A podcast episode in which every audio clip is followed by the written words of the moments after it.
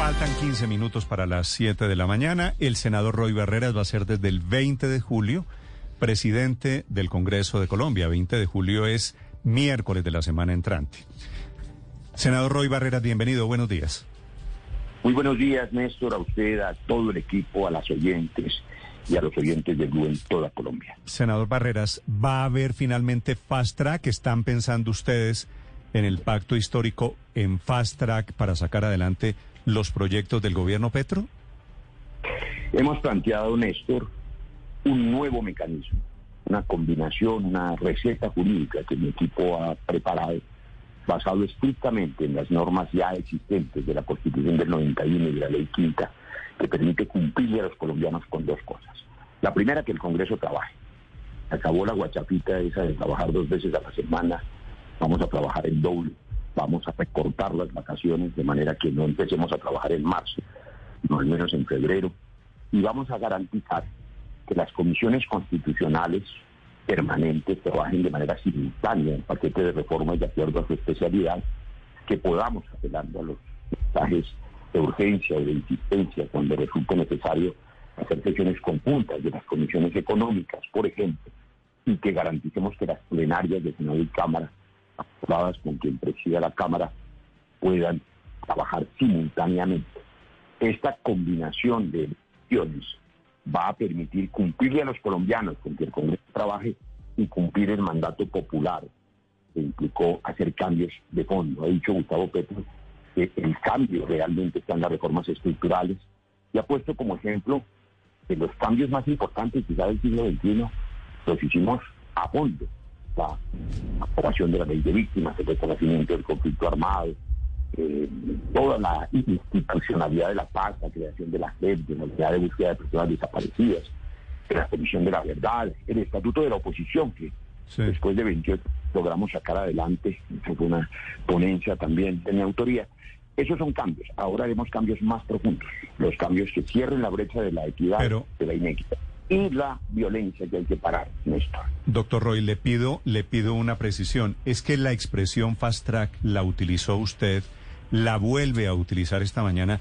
Yo quiero, el fast track es un mecanismo un poquito copiado del modelo anglosajón, un trámite rápido, expedito, extraordinario para unas reformas, lo utilizó por una única vez el Congreso de Colombia para sacar adelante el acuerdo de paz con las FARC. ¿Están pensando en ese, en ese fast track, en un fast track con esas características? Eh, gracias por la pregunta, Néstor. No en ese fast track, sino en la aplicación del artículo 150 de la Constitución, el 138, el 163, los artículos 119 y 191 de la Ley Quinta, son normas que existen desde hace 30 años, normas que se pueden usar cuando los gobiernos tienen la decisión de hacer reformas. El gobierno de Gustavo Petro sin duda será un gobierno reformista, es el mandato popular eh, la exigencia de los colombianos. Por eso, pero entonces, ¿qué hay, ¿qué hay, ¿qué hay nuevo si, si usted habla de fast track, pero no van a utilizar el fast track? No, que hay, es que no es nuevo. Lo que hay es la decisión de aplicar las normas, meter el pie en el acelerador y garantizar eficiencia. Es la combinación de normas ya existentes que ha podido usar, por supuesto, cualquier gobierno. De hecho, lo ha usado algunos gobiernos del pasado específicamente en lo que tiene que ver con el mensaje de urgencia. Pero es posible trabajar más rápido, es posible trabajar el doble, y no solo dos días de la semana, es posible empezar a trabajar en febrero sin cambiar las normas. No hay necesidad de cambiar las normas. No, por eso, pero, hacer sesiones simultáneas en dos comisiones o trabajar un día más a la semana, eso no es fast track. ¿Usted se equivocó, senador Barreras, hablando de fast track? No, yo reafirmo aquí en esta amable pregunta de Blue que vamos a hacer un nuevo fast track. Que ese terminacho anglosajón, como usted lo recuerda, lo único que dice es más velocidad en el trámite, más velocidad en el trámite. Lo que ocurre es que algunos sectores muy respetables de la oposición de derecha relacionan ese término, como es natural, con las reformas que nosotros mismos hicimos para aplicar el acuerdo de paz. Y ese es otro fast track. Ese fast track permitía, y tal vez le doy la diferencia más importante, hacer reformas constitucionales en cuatro debates. Eso no ocurrirá aquí. Las reformas constitucionales tendrán ocho debates.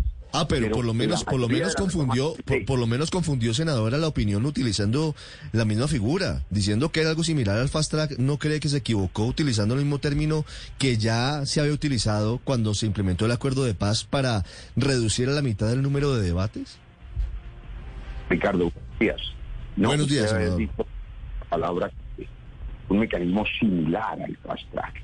Similar al fast track quiere decir que en lugar de los trámites paquidérmicos lentos. Además, Fast Track, que le he pedido y hoy, después de unos minutos, eh, después de esta amable entrevista, que podamos empezar nuestra tarea en este bloque eh, parlamentario y el gobierno entrante, vamos a pedirle el mismo Fast Track al gobierno. Le voy a poner este ejemplo que usted recuerda muy bien, Ricardo. La mayoría de los gobiernos esperan normalmente el 7 de agosto se posiciona un presidente, nombra a sus ministros, les da la instrucción de las reformas que quiere hacer y esos ministros se van a contratar sus asesores y a estudiar las reformas y terminan trayéndonos por allá en septiembre o en octubre, con lo que se pierden tres, cuatro meses muy valiosos. Yo le estoy pidiendo al gobierno entrante y a los ministros todos, que tendremos hoy su amable presencia, que tengan listas sus reformas el 7 de agosto. Están trabajando para ello desde ya con equipos y por eso también el presidente con anticipación. Hay que ganarse este semestre para garantizar cambios que el pueblo colombiano exigió. Ese fue el mandato que nos dio. ¿Cuáles son, a propósito de eso, cuáles son las reformas que usted se imagina tramitando con este nuevo fast track? Es decir, fast track a la ROI. Eh, ¿Reformas de qué naturaleza? ¿Ya tienen un listado cuáles son las prioritarias? Bueno, hoy precisamente, Néstor, el, este primer encuentro programático de la bancada de gobierno con el gobierno entrante, lunes y martes, aquí en la ciudad de Medellín, en el centro de convenciones Plaza Mayor, tiene ese propósito, el que usted señala. Eh, preguntarle al gobierno entrante y a sus ministros cuáles son las prioridades legislativas. Sabemos de una, absoluta, que es parar el hambre, garantizar que los precios exorbitantes de los alimentos puedan ser más accesibles porque son los más altos de la historia por cuenta de una combinación de factores, inflación global, importación de insumos, guerra de Ucrania, etcétera, etcétera. Necesitamos bajar el precio de la comida. Y eso, entre otras cosas, necesita recursos. Por eso la prioridad absoluta, ha dejado claro el presidente Petro, es la reforma tributaria. Pero también la implementación del acuerdo de paz, por lo menos en dos líneas, que están listas, hechas.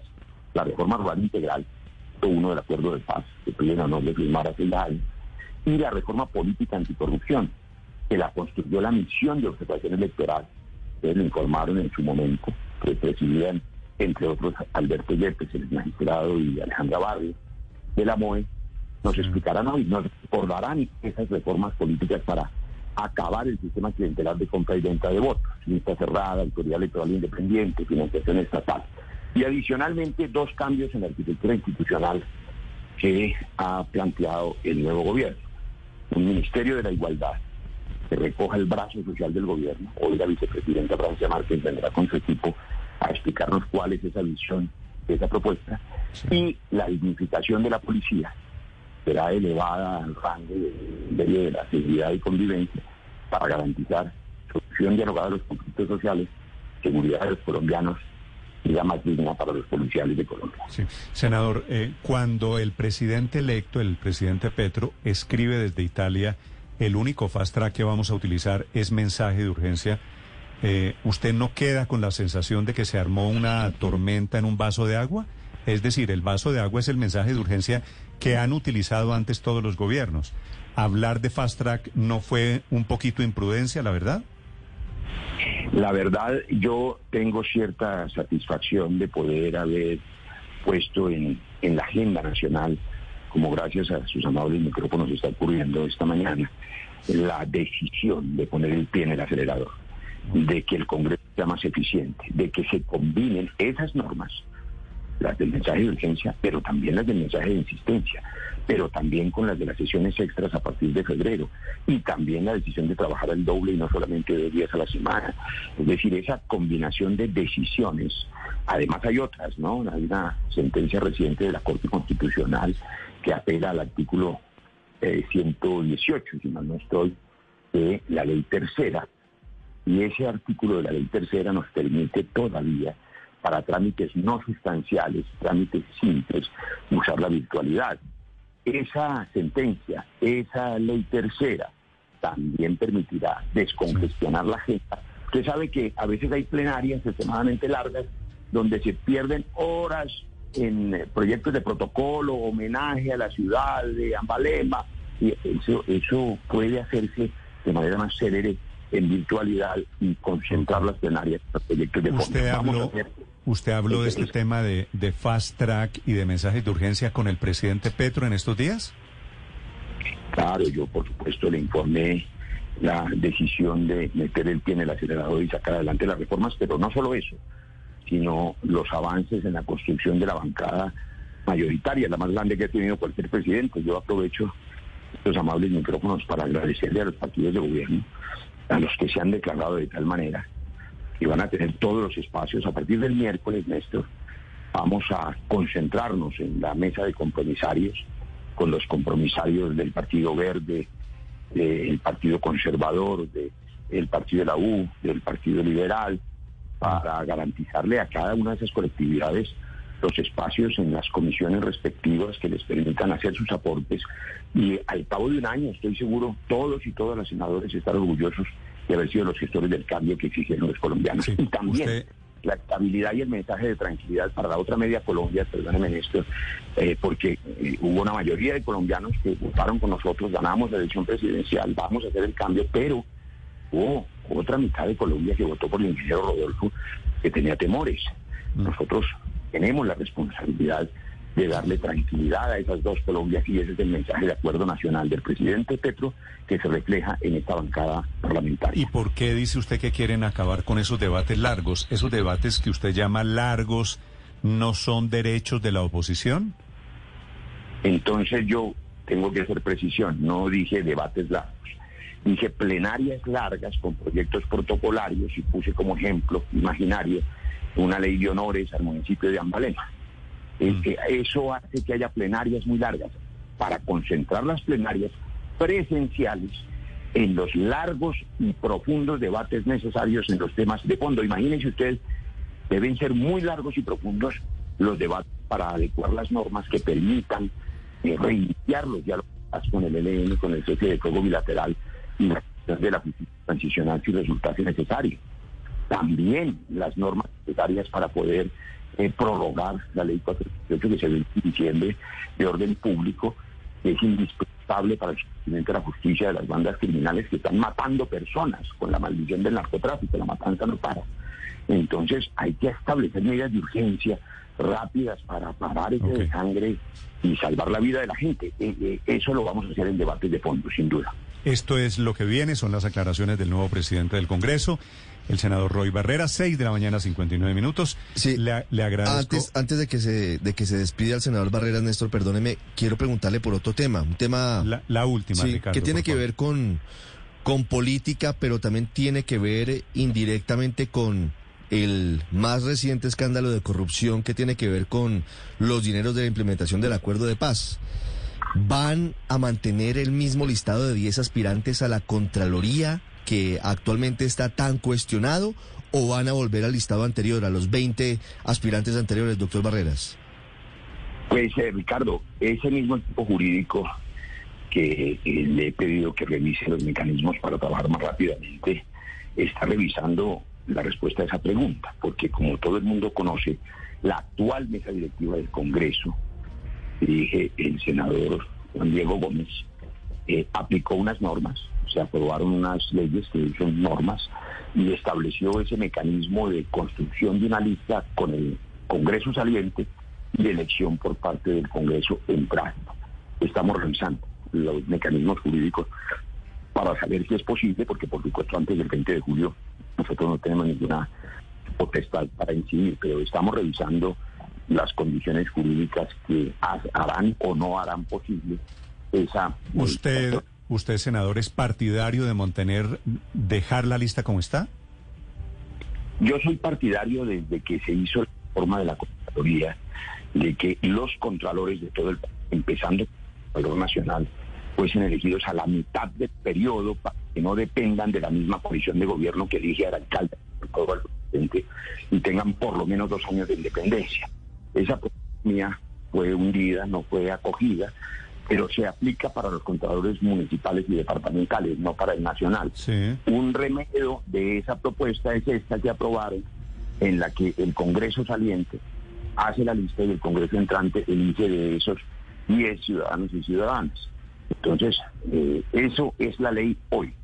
Y hay que mirar si hay mecanismos que puedan modificarla, pero no es voluntad del Congreso entrante, sino del saliente, y no es una decisión caprichosa, sino que es la ley. Está escrito en la ley el mecanismo que se usó para determinar esa lista. Es decir, eso quiere decir, van a mantener, muy probablemente van a mantener la lista que les deja el Congreso saliente.